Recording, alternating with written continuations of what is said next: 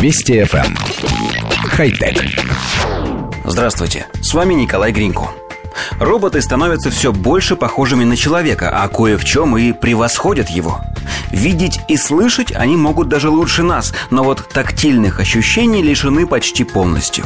А все потому, что до недавнего времени никто не задумывался о создании для них кожи, универсального покрытия, реагирующего на прикосновение, изменение температуры и влажности – Одним из последних достижений в данной области является кожа, разработанная южнокорейскими исследователями Института фундаментальных наук и Национального университета Сеула.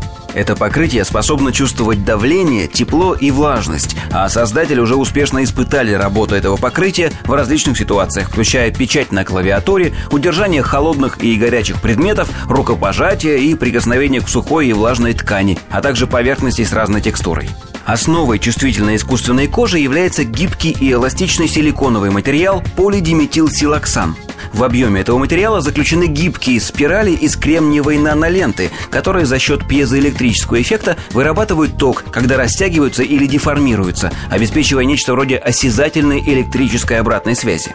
Кроме того, кремний меняет свои электрические характеристики в ответ на изменение температуры, что позволяет при помощи тех же кремниевых нанолент достаточно точно определять температуру объекта прикосновения.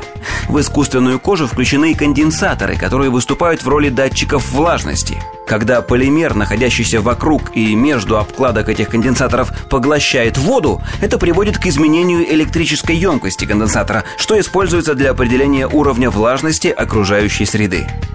Коллектив редакции нашей программы считает разработку корейских ученых важной вехой в истории роботостроения. Мало того, чувствительной кожей можно оборачивать не только манипуляторы роботов, но и уже маячащие на горизонте медицинские протезы с обратной связью.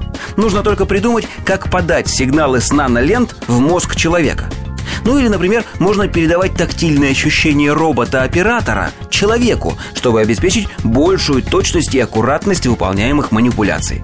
Словом, областей применения очень много, вплоть до создания роботов-аватаров. Впрочем, надеемся, что до этого пока не дойдет. Хотя... Вести FM. Эм. Хай-тек.